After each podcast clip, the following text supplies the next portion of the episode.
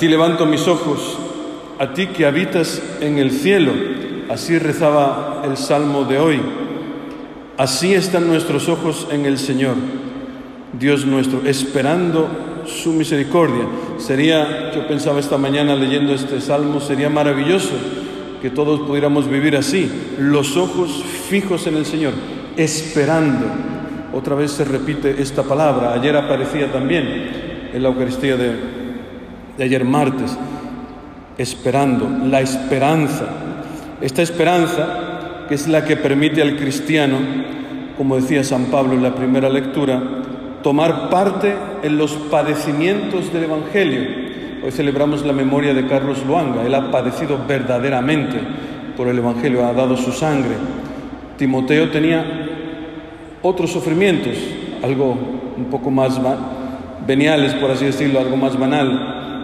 Era un joven sacerdote y que estaba a cargo de la comunidad de Éfeso y por lo visto había ahí unas señoras que le estaban haciendo la vida imposible, unas viudas y el pobrecillo, jovencito, pues nadie le echaba cuenta, decía, este es este niñito, ¿no? Pero tenía muy buen espíritu y obedecía a lo que San Pablo le, le decía. Sufría, pero digo, no en comparación con, con Carlos Luanga y otros mártires. Esta esperanza también es la que permite al cristiano, como decía San Pablo, fiarse del Señor. Yo sé de quién me he fiado, sé que no me va a defraudar, sé que lo que Él me ha prometido no caerá en vano. Y sobre todo, esta esperanza es la que permite a todo cristiano a no tener miedo a la muerte.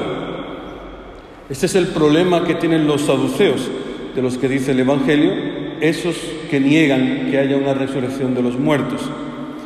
Si no hay un destino eterno, entonces, hermanos, todo, toda nuestra vida se juega en esta tierra, como si esta tierra fuera un teatro donde cada uno tiene que jugar un papel y todo se juega aquí, todo termina aquí. El hombre que vive así como un saduceo vive confinado en estos límites. Pablo, en cambio, es totalmente libre. Como dirá también el libro del Apocalipsis, refiriéndose a los cristianos, dice, y no amaron tanto su vida que temieran la muerte. El cristiano no, no, retiene su vida aquí con todas sus fuerzas porque es absolutamente libre, la puede entregar. Si solo tengo esta tierra entonces, como les pasaba a los saduceos, que para ellos era muy importante la tierra, el dinero al final, pues entonces tengo que luchar por poseer. Y cuando poseo, tengo que luchar por tierra, aquello que poseo. Porque no hay nada en el horizonte. Entonces, si no hay un destino eterno, pues tengo que hacer que mi vida aquí sea lo mejor posible. Y si dejamos de creer en la resurrección, pues dejamos de creer en la victoria sobre la muerte, que Cristo ha vencido a la muerte, es lo que celebramos en la Pascua y lo que celebramos en cada Eucaristía. Ahora mismo estamos celebrando la victoria de Cristo sobre la muerte. Y esto nos pasa a menudo, ¿eh? esto de olvidarnos que Cristo ha vencido la muerte. Nos pasa con mucha frecuencia.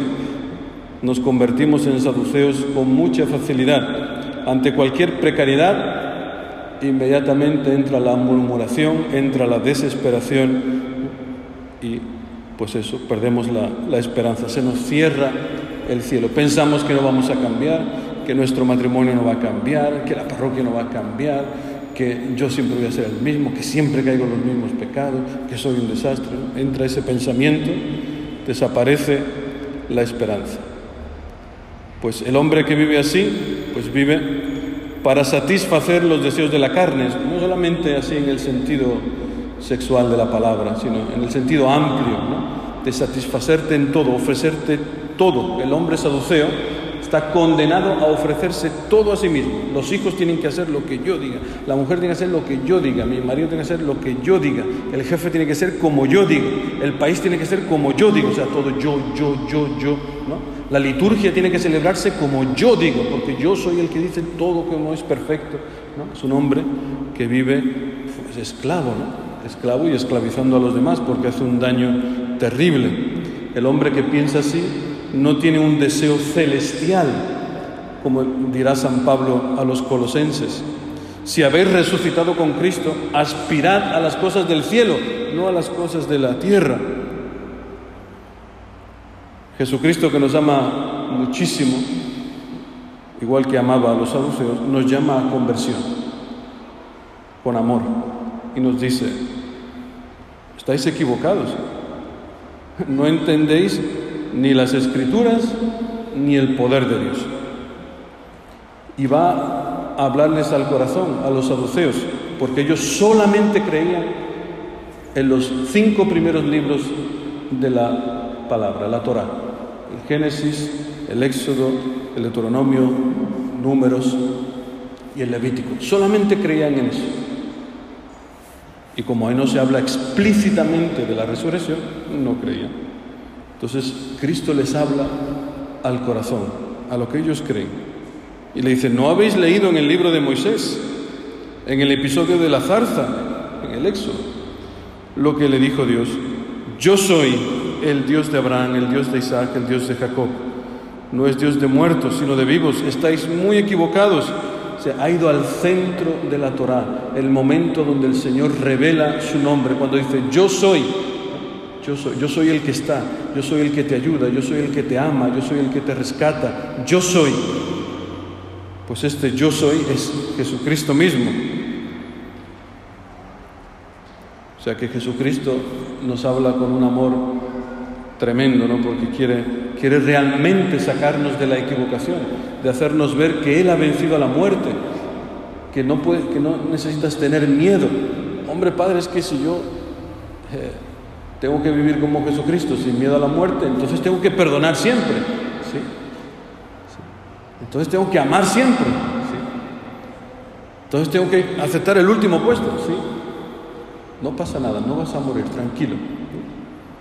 Ese es el espíritu que han tenido los mártires, como por ejemplo San Ignacio de Antioquía, que representa perfectamente este espíritu, esta, esta espiritualidad que tiene la iglesia cristiana.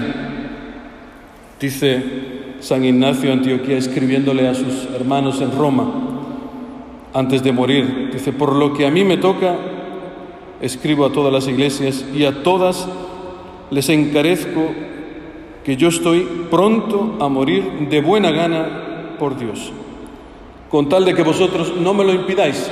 Lo iban a tirar a las fieras, al circo romano. Yo os lo suplico, no mostréis conmigo una benevolencia inoportuna, que no sufra, ¿no? Así un poco, una manera un poco neurótica, ¿no? Evitar el sufrimiento, ¿no? ¿no? Si eso es, uno se encuentra con Dios ahí. Decía, permitidme ser pasto de las fieras, por lo que me es dado alcanzar a Dios. Trigo soy de Dios, y por los dientes de las fieras he de ser molido, a fin de ser presentado como limpio pan de Cristo. De nada me aprovecharán los confines del mundo, ni los reinos de este siglo.